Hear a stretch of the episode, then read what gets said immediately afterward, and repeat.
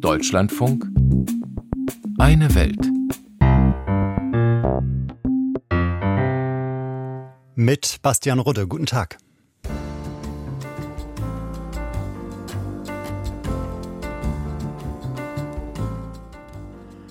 Es war eine Geste, die stellvertretend steht für ein ganzes Land. Im letzten TV-Duell der beiden Präsidentschaftskandidaten in Brasilien drehte Herausforderer Lula seinem Gegner Bolsonaro gestern Abend demonstrativ den Rücken zu. So spinnefeind sich beide sind, so gespalten ist das Land. Die Stichwahl morgen in Brasilien ist heute eines unserer Themen. Außerdem lässt uns der mögliche Einstieg des chinesischen Konzerns Costco im Hafen von Hamburg nach Australien blicken. Dort ist der Hafen von Darwin komplett in Chinas Hand. Eine Rückabwicklung steht im Raum. Und wir hören, warum von den Friedensgesprächen für Äthiopien wohl erstmal kein Ende des brutalen Bürgerkrieges zu erwarten ist.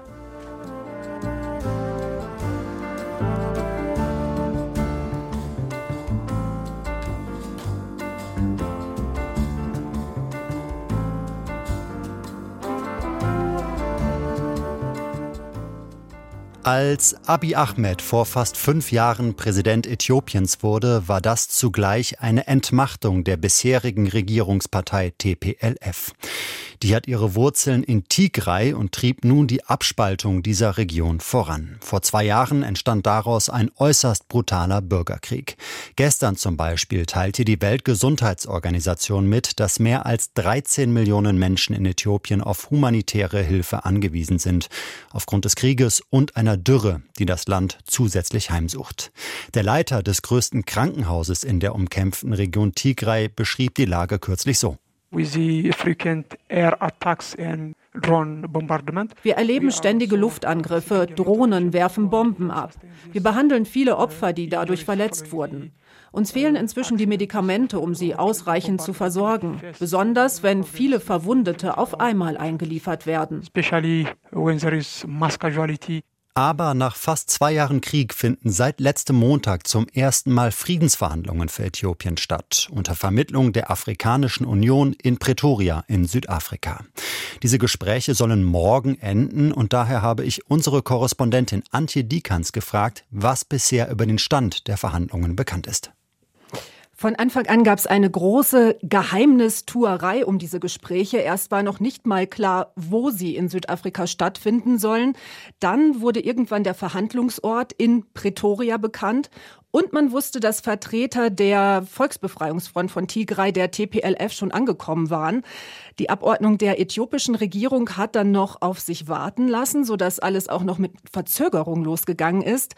Und die einzige offizielle Äußerung, die es zu den Gesprächen bisher gibt, ist eine Verlautbarung des Sprechers der südafrikanischen Regierung. So ist überhaupt erst bekannt geworden, dass die Gespräche bis Sonntag, also bis morgen laufen sollen. Aber es ist alles komplett abgeschottet. Kamerateams, die sich vor den Türen positioniert hatten, um Interviews abzufangen, die sind inzwischen wieder abgezogen, weil es gar keine Aussagen von den beteiligten Parteien gibt. Für Friedensgespräche ist ja durchaus auch wichtig, wer denn überhaupt mit am Tisch sitzt. Weiß man das denn? Ja, da sind wir gleich bei einem Knackpunkt. Also an diesen Gesprächen nehmen Vertreter der TPLF und der äthiopischen Regierung teil, übrigens durchaus hochrangige Vertreter auf Augenhöhe. Und auch aus der Nachbarregion Amhara sitzt jemand mit am Tisch. Aber eine ganz wichtige Partei, die fehlt bei den Gesprächen. Und das ist eine Abordnung aus dem Nachbarland Eritrea. Denn Eritrea war von Beginn an eigentlich in den Konflikt involviert, auch wenn das erst von der äthiopischen Regierung abgestritten wurde. Inzwischen ist ganz klar, dass eritreische Soldaten Seite an Seite mit den Regierungstruppen kämpfen und dass die großen Erfolge der äthiopischen Armee zuletzt, die hat ja mehrere wichtige Städte in der Tigray-Region eingenommen, dass diese Erfolge nicht zuletzt äh, auf die Unterstützung aus Eritrea zurückzuführen sind. Und für den eritreischen Präsidenten Isaias Afewerki ist die TPLF der Erzfeind. Denn früher hat sie in ganz Äthiopien die politische Macht eben in der Hand gehabt und das war die Zeit, als die Nachbarländer einen erbitterten Krieg geführt haben. Also kann ein wirklicher Frieden eigentlich nicht zustande kommen, solange Eritrea nicht an Gesprächen beteiligt ist. Schauen wir nochmal auf die Lage in Äthiopien. Die WHO haben wir schon thematisiert, die gestern nochmal auf die dramatische Lage mhm. vieler Menschen aufmerksam gemacht hat. Was können Sie denn noch ergänzen? Wie ist aktuell die Situation vor allem in Tigray und in anderen betroffenen Regionen? Ja, die Situation in Tigray ist verheerend. Äh, zwei Jahre, Sie haben es gesagt, hält der Konflikt jetzt schon an und in dieser Zeit ist die Region fast komplett abgeriegelt. Da kommt wirklich kaum etwas durch, keine Nahrungsmittellieferungen, es fehlt an Medikamenten, an allem, was man zum Leben braucht. Viele hungern eben. Und außer dem Hunger kommt noch hinzu, dass von allen am Konflikt beteiligten Parteien schwere Kriegsverbrechen begangen werden. Da gibt es Untersuchungen von Amnesty International und anderen Organisationen, auch äh, UN-Berichte. Und die listen schwere Gewalttaten auf, wie Massenvergewaltigungen, Hinrichtungen, Folter. Es ist unklar, wie viele Menschen in dem Konflikt insgesamt schon getötet wurden, aber inzwischen gehen Schätzungen von Experten davon aus, dass das Hunderttausende sind, also eine halbe Million Menschen heißt es da. Sprechen wir mal über Abiy Ahmed, seit 2018 äthiopischer Präsident, 2019 Friedensnobelpreis für den Frieden, den er mit dem Nachbarland Eritrea geschlossen hat, mit dem er jetzt zusammen, Sie haben das schon erläutert, gegen die TPLF kämpft. Wie ist seine Rolle zu bewerten? Inzwischen scheint das ja kaum mehr nachvollziehbar zu sein, dass Abiy Ahmed tatsächlich mal als, als großer Hoffnungsträger galt. Also nicht nur für Äthiopien, sondern für den ganzen Kontinent. Ich glaube, das Friedensnobelpreiskomitee, äh, das hat die Entscheidung inzwischen vielleicht auch bereut. Aber in Äthiopien, da hat Abiy durchaus noch großen Rückhalt. Am vergangenen Wochenende gab es im ganzen Land Kundgebungen zur Unterstützung der Regierung. Da haben die Menschen Plakate hochgehalten, die sich vor allem auch gegen jede westliche Einmischung in den Konflikt wandten. Ein Demonstrant sagte da einer Nachrichtenagentur, Äthiopien könne sehr gut selbst entscheiden, was für das Land am besten ist. Das ist natürlich auch eine Reaktion auf den zunehmenden Druck durch die USA, die Vereinten Nationen und auch die Europäische Union, die alle verlangen, dass die Kämpfe eingestellt werden sollen. Viele in Äthiopien finden aber Abis Vorgehen gegen die TPLF richtig und erinnern daran, dass eben die Volksbefreiungsfront über Jahrzehnte mit sehr harter Hand in Äthiopien regiert hat. Ähm, damals sind Gegner auch getötet und eingesperrt worden. Und darum gibt es immer auch noch eine starke Front dagegen, dass ähm, diese Gruppierung wieder an die Macht kommen könnte oder äh, ihre Macht bestätigt wird und sei es jetzt nur noch im Norden des Landes. Jetzt haben Sie zum Beginn unseres Gespräches schon gesagt, dass von den Friedensverhandlungen so gut wie nichts nach außen dringt. Ähm, wagen wir vielleicht trotzdem mal einen kleinen Ausblick. Morgen sollen diese Gespräche ja enden. Kann man denn erahnen, wie Sie den vielen betroffenen Menschen helfen könnten, welche Lösungen es geben könnte? Oder ist zum Beispiel schon geplant, dass die Gespräche in einer weiteren Runde weitergehen sollen? Das wäre schon ein sehr gutes Ergebnis, wenn einfach nur klar gemacht würde, dass der Gesprächsfaden jetzt nicht abreißen soll. Denn das ist ja das erste Mal in diesem Konflikt, dass die Parteien tatsächlich so an einem Tisch sitzen. Die TPLF, die hat vorab ihre Wünsche klar gemacht. Ähm, das wäre ein Waffenstillstand erstmal wieder und auch ein freier Zugang in die Tigray-Region, sodass dort Nahrungsmittellieferungen etc. ankommen können. Ob das aber tatsächlich morgen schon auf dem Tisch liegt oder was da überhaupt der Stand der Dinge ist, ähm, ja, das werden wir vielleicht erfahren. Vielleicht reisen die Parteien aber auch einfach wieder ab und man fragt sich, was dabei rausgekommen ist. Was die Friedensgespräche für Äthiopien bringen werden, ist völlig offen. Unsere Ostafrika-Korrespondentin Antje Dikans mit Sitz in Nairobi vermutet aber, dass sich die Lage der notleidenden Bevölkerung in der umkämpften Region Tigray kurzfristig nicht verbessern wird.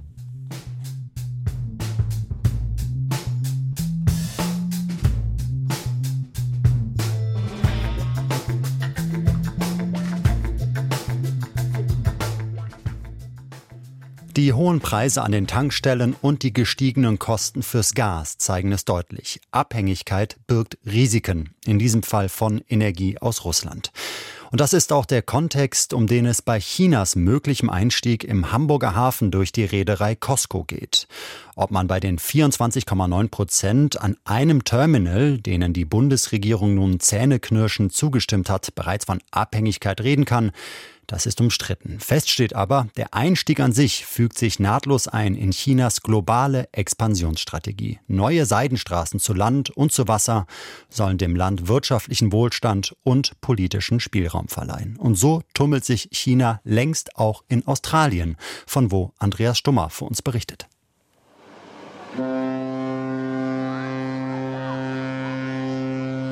Der Hafen von Darwin an der Nordspitze Australiens. Kreuzfahrtterminal, Container, Umschlagplatz, Hauptanlegestelle der australischen Marine und Warendrehkreuz nach Fernost. Verglichen mit Sydney oder Melbourne ist Darwins Hafen ein kleiner Fisch. Aber er ist Australiens Tor nach Asien. Mit einem chinesischen Türsteher. Die Hafenanlagen werden von Landbridge betrieben, einem chinesischen Infrastrukturunternehmen mit Verbindungen zur kommunistischen Führung in Peking. Zum Preis von 350 Millionen Euro bekam Landbridge 2015 die Nutzungsrechte für die nächsten 99 Jahre. Die Staatsregierung im Nordterritorium sanierte ihren Haushalt, China hatte in Australien einen Fuß in der Tür. Weder die Finanzaufsichtsbehörde noch das Verteidigungsministerium protestierten. 2014 we saw the high watermark of our economic relationship with the Chinese. Das Jahr 2014 war der Höhepunkt der Beziehung zwischen Australien und China, erklärt John Coyne vom Institut für Strategiefragen einer Denkfabrik in Canberra. Seitdem hat sich unser Verhältnis zu China grundlegend verändert. Damals dachten wir, Globalisierung und der Aufstieg Chinas wären nur gute Nachrichten. People had a really wishful desire that globalization and that the rise of China was going to be only a good news story. Bodenschätze von Zink bis LPG-Gas, Getreide oder Lebendvieh. Die chinesische Regierung weiß genau, was Australien wohin, in welchen Mengen und zu welchem Preis nach Asien exportiert. Als Peking Australiens Wirtschaft wegen politischer Meinungsverschiedenheiten mit Ausfuhrverboten und Strafzöllen belegte, stand der Hafen von Darwin auf Befehl der chinesischen Führung fast still. Wir haben uns erpressbar gemacht, beklagt Greg James vom Zentrum für China-Studien an der Universität Sydney. Die Verantwortlichen hätten aus nackter Geldgier die nationale Sicherheit aufs Spiel gesetzt. There is a very strong case that China should not have any part of our critical infrastructure. China sollte nicht in der Lage sein, auch nur einen Teil wichtiger Infrastruktur in Australien zu kontrollieren. Was auch immer wir dort wirtschaftlich oder militärisch machen, nichts wird den Chinesen verborgen bleiben. Und umgekehrt gefragt, glauben wir ernsthaft, dass China es einem australischen Unternehmen erlauben würde, einen ihrer Häfen zu kontrollieren? And let's ask the reciprocal question. What Chinese port would an Australian company be allowed to control? China ist Australiens größter Handelspartner, die USA sind der wichtigste militärische Verbündete. In Darwin liegen die Interessen beider Großmächte in der Region nur ein paar Kilometer weit auseinander. Die Robertson-Kaserne ist nur 15 Autominuten vom Hafen entfernt. Dort sind ständig mehr als 2000 US-Marines stationiert, die zusammen mit australischen Truppen für Fronteinsätze trainieren. Geht es nach dem Pentagon künftig auch mit Unterstützung amerikanischer nuklearbetriebener U-Boote. Peter Jennings vom Institut für Strategiefragen in Canberra aber ist skeptisch. Solange die Chinesen da seien, glaubt er, würden sich die US-Streitkräfte nicht in die Karten schauen lassen. The Americans, they get a bit thingy about their high tech being right up next to uh, Chinese owned resources. Die Amerikaner sind nicht begeistert darüber, dass ihre Hightech Navy da andocken soll, wo die Chinesen das Sagen haben. Schon Präsident Obama hat das ausgeschlossen. Der Hafen in Darwin gehört wieder in australische Hände. China steht Australiens strategischen Interessen feindlich gegenüber. Der Hafendeal muss rückgängig gemacht werden. We have a China which has fundamentally become hostile to Australia's strategic interests. So sooner or later those deals will have to be unpicked der stete Ausbau einer Militärpräsenz im südchinesischen Meer oder die Scheckbuchdiplomatie Pekings in der Südsee, wie zuletzt in den Salomonen. Chinas Einfluss in Australiens Nachbarschaft nimmt immer mehr zu, weshalb immer mehr Kritiker warnen, der Hafen von Darwin sei sicherheitspolitisch zu bedeutend, um ihn einfach den Chinesen zu überlassen. We should look pretty clearly at making sure that that port wir sollten dafür sorgen, dass der Hafen in Händen der australischen Regierung bleibt, plädiert McHugh, ein Verteidigungsberater der regierenden Labour-Partei. Der Hafen sollte verstaatlicht werden. Damit handeln wir souverän und in unserem nationalen Interesse. The most important consideration in all of this is this is, should be an assertion of our national sovereignty, of our national interest. Das Widerrufen der derzeitigen Nutzungsrechte für den Hafen von Darwin würde den Steuerzahler teuer zu stehen kommen.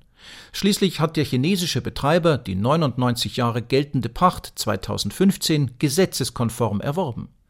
China-Experte Greg James glaubt, dass selbst eine angemessene finanzielle Entschädigung in Peking als unverhohlene Feindseligkeit gedeutet würde. Trotzdem scheint die australische Regierung bereit zu sein, mit einer künftig aggressiveren Sicherheitspolitik noch mehr chinesisches Porzellan zu zerschlagen. Bad as things are between China and Australia right now, there will be another big. Die Dinge zwischen China und Australien stehen nicht gerade gut. Die nächste große Krise wäre damit vorprogrammiert. Die Chinesen können es nicht ausstehen, wenn ein Land wie Australien ihrem internationalen Ruf schadet. Aber genau das wäre hier der Fall. Is when we take actions which damage its international reputation, and this would be such an action. Unser nächster Beitrag im Deutschlandfunk Auslandsmagazin Eine Welt führt uns nach China selbst. Dort genießt Xi Jinping mittlerweile eine derart große Machtfülle wie kein anderer Staatschef seit Mao Zedong vor fast 50 Jahren. Die Amtszeitbegrenzung wurde unter ihm aufgehoben. Letztes Wochenende wurde Xi zum dritten Mal zum Generalsekretär der allmächtigen kommunistischen Partei gewählt.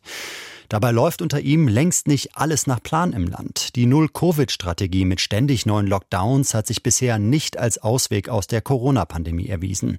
Das Wirtschaftswachstum ist schwächer geworden, die Arbeitslosigkeit unter jungen Leuten ist deutlich gestiegen. Und auch die begrenzten Aufstiegschancen für Frauen könnten in China zu einem Problem werden, wie unser Peking-Korrespondent Benjamin Eisel berichtet. 坚持男女平等基本国策，保障妇女儿童 in seiner Eröffnungsrede des Parteitags am 16. Oktober spricht Staats- und Parteichef Xi Jinping kurz von der Gleichberechtigung zwischen Frauen und Männern, an der man festhalten wolle. Als er eine Woche später als wiedergewählter Generalsekretär seine neue oberste Führungsriege der Kommunistischen Partei vorstellt, ist niemand ernsthaft überrascht, dass die sieben Mitglieder des Ständigen Ausschusses alle Männer sind. Doch auch das 24-köpfige Politbüro, das zweitwichtigste Gremium, besteht nur noch aus Männern. Die bisher einzige Frau Sun Chunlan ist ausgeschieden, keine ist nachgerückt. Zuletzt gab es das vor einem Vierteljahrhundert. Dass China auf oberster Ebene nur von Männern regiert wird, finden viele Frauen in Peking bei einer Straßenumfrage auf den ersten Blick gar nicht so schlimm. Ich habe mir nichts dabei gedacht, so diese 55-Jährige. Es ist nicht nötig, zwischen Männern und Frauen zu unterscheiden. Es geht nur um geeignet oder nicht geeignet. Wahrscheinlich bin ich nicht überrascht, weil es auf mich keinen persönlichen Einfluss hat. Vielleicht bin ich auch nicht sensibel genug in dieser Frage. Unsere Führung hat ein umfassendes Verständnis für unterschiedliche Bereiche und berücksichtigt auch Frauenthemen, sagt diese 23-Jährige. Wenn es in der Zukunft Probleme gibt, werden sie bestimmt daran denken, weibliche Entscheidungsträgerinnen einzusetzen. Das ist die staatliche Planung, so diese 72-Jährige. Frauen brauchen nicht unbedingt auf der höchsten Ebene zu sein. Vielleicht sind diesmal die Männer stärker. Auf den unteren Ebenen gibt es mehr Frauen.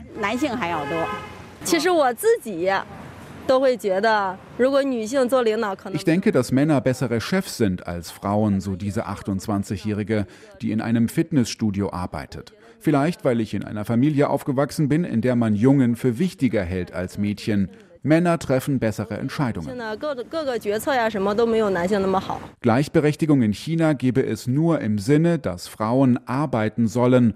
Entscheidungen würden fast immer von Männern getroffen, sagen Kritikerinnen und Kritiker. Feministische Diskussionen und Berichte über sexuellen Missbrauch sind in den vergangenen Jahren von der Kommunistischen Partei zunehmend unterdrückt worden. Debatten im Internet werden schnell von der Zensur gelöscht. Der bekannteste Fall ist der der Tennisspielerin Pang Shuai.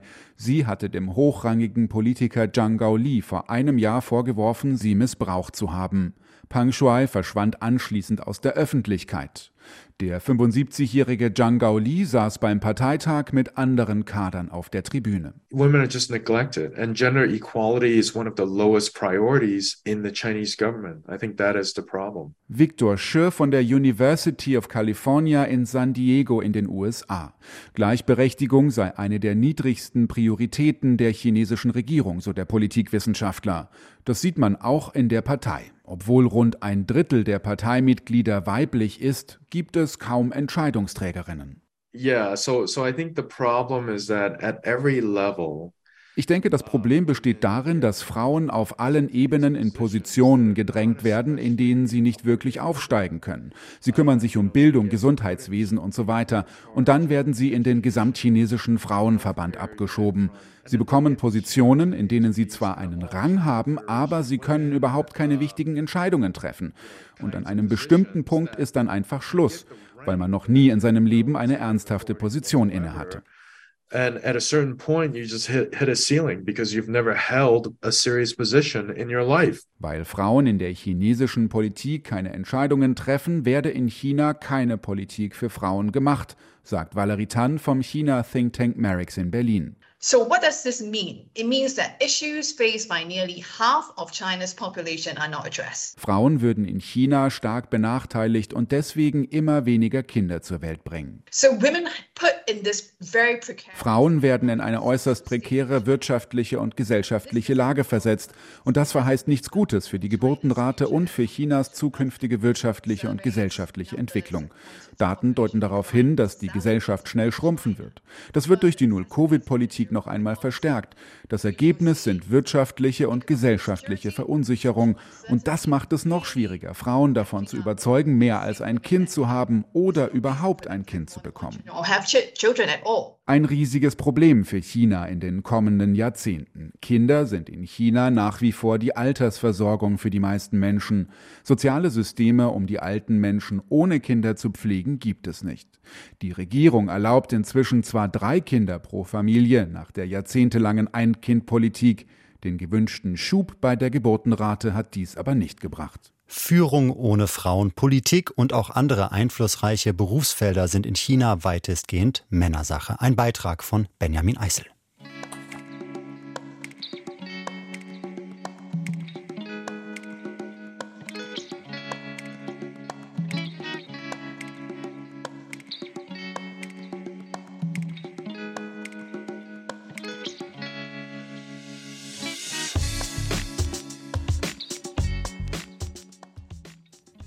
Es ist das Land mit der weltweit fünftgrößten Fläche, der siebtgrößten Bevölkerung, gehört zu den Top Ten der Erdölförderer, ist ein wichtiger Nahrungsmittelproduzent und beheimatet außerdem mit dem Amazonas die sogenannte Lunge der Erde.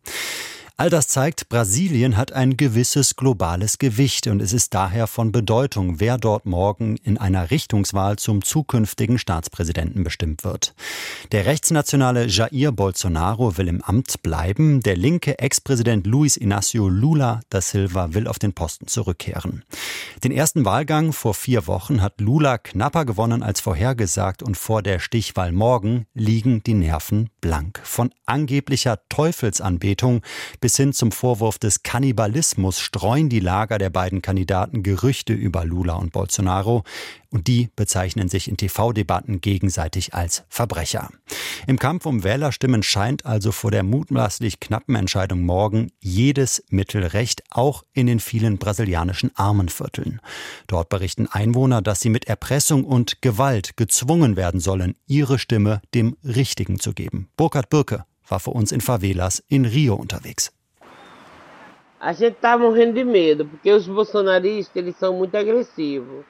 Die Menschen sterben vor Angst. Die Anhänger Bolsonaros sind sehr aggressiv. Die Anhänger von Lula stehen ihnen kaum nach, sind aber etwas friedlicher. Die Bolsonaristas sind jedoch schlimmer. Sie besitzen Waffen. Armados. Von Zuständen wie im Krieg spricht Maria. Die 53-Jährige hat gerade ihren zweiten Sohn bei einer Razzia der Sicherheitskräfte in einer benachbarten Favela verloren. Três morreram junto com meu filho, três. E eram os três que não tinha nada a ver. Drei junge Männer seien mit ihrem Sohn gestorben und sie hätten sich nichts zu Schulden kommen lassen, erzählt Maria. Ihr Sohn habe nur Getränke und Snacks verkauft. Eu fiquei muito anestesiada com essa dor. Essa dor, ela, ela me consome a cada dia.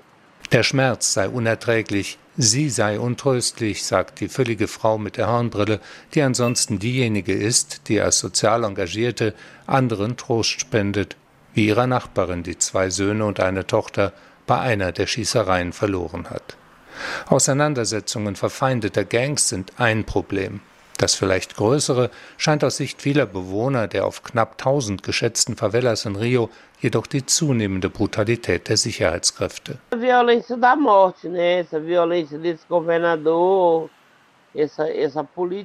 Diese tödliche Gewalt ist das Resultat der Politik des Gouverneurs. Es sterben immer mehr Schwarze, immer mehr Bewohner der Favelas. Es gibt immer mehr Polizeieinsätze. Das war eine grenzenlose Gewalt.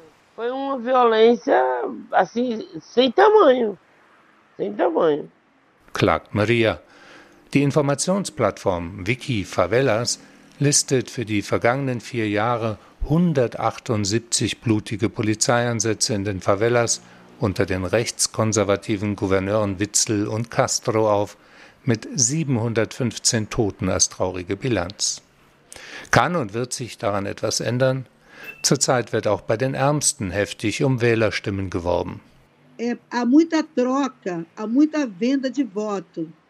Da ist viel Geld im Spiel. Stimmen werden gekauft. Da werden etwa 100 Reais, circa 20 Euro für eine Stimme gezahlt. Es werden Tauschgeschäfte gemacht. Ich gebe dir ein Fahrrad, einen Sack Zement, einen Platz für dein Kind im Krankenhaus für deine Stimme. Regelrechte Kuhhändel werden da gemacht, aus reiner Not. Berichtet Fatinha, vor allem durch die Pandemie seien die Probleme gewachsen, sagt die Sozialarbeiterin aus Jardim Gramacho. Und obwohl die Wahl geheim ist, fürchten viele, die sich auf einen Deal einlassen, dass rauskommen könnte, wenn sie ihre Stimme einem anderen Kandidaten geben. In den Favelas regieren Gangs und Milizen und die stehen in Rio politisch meist rechts. Como tem a, a questão dos donos dos lugares, né, tem a politicagem, muitas vezes você se de esquerda no lugar, você corre o risco. Linke leben gefährlich, da die Bosse mit der Politik kungeln, erzählt Fatinha. Das gilt auch für Jadim Gramacho, wo die Bandenchefs die Konflikte regeln. Hier, ganz im Norden von Rio, wurde jahrzehntelang der Müll der Megametropole gelagert. Der Abfall lockte Menschen an, die vom Recyceln leben. Auf der größten Mülldeponie Lateinamerikas entstand eine Favela. Esse lixão, ele, ele fechou die Müllhalde wurde vor zehn Jahren geschlossen. Den Menschen wurden damals Schulen, Kitas, Verkehrsanbindung und vieles mehr für die Entwicklung der Siedlung versprochen. Nichts davon wurde umgesetzt. Das ganze Viertel ist völlig heruntergekommen. Dieses Viertel haben sie einfach vergessen, aufgegeben.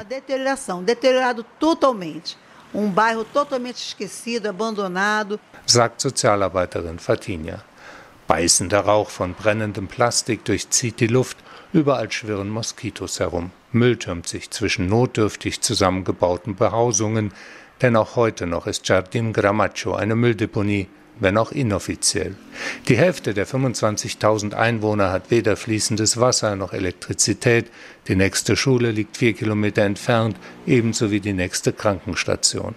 Fatinha macht die Missstände immer wieder öffentlich. Sie selbst unterhält einen Hort für 60 Kinder mit Nachhilfe, Musik und Computerunterricht. Hier werden auch alleinerziehende Mütter im Nähen unterrichtet und erhalten die Bedürftigsten unter den Armen zweimal im Monat einen Korb mit den nötigsten Lebensmitteln.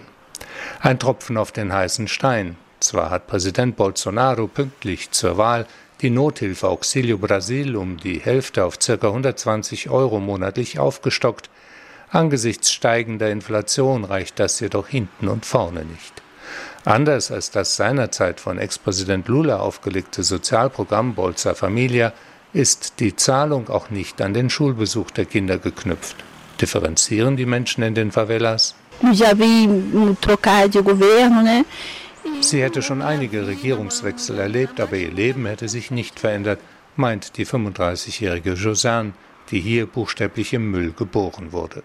Bis heute lebt sie hier und wie viele andere teilweise vom Recycling. Sie will weiterkämpfen, sagt Josiane, auch wenn die Hoffnung gering ist, dass sich etwas ändert, selbst wenn Lula wieder Präsident würde. Im Bundesstaat Rio de Janeiro sind die Weichen längst gestellt. Der rechtskonservative Claudio Castro wurde nämlich bereits im ersten Wahlgang als Gouverneur wiedergewählt. Ein Beitrag von Burkhard Birke aus Brasilien, das vor der Stichwahl morgen einem Pulverfass gleicht, auch vor dem Hintergrund, dass Präsident Bolsonaro mehrfach angedeutet hat, er werde eine Niederlage gegen Lula anfechten.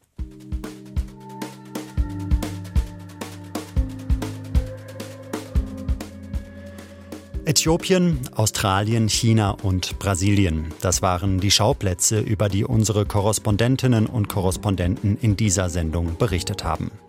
Mein Name ist Bastian Rudde. Schön, dass Sie bei Eine Welt dabei waren. Angenehmen Samstag noch.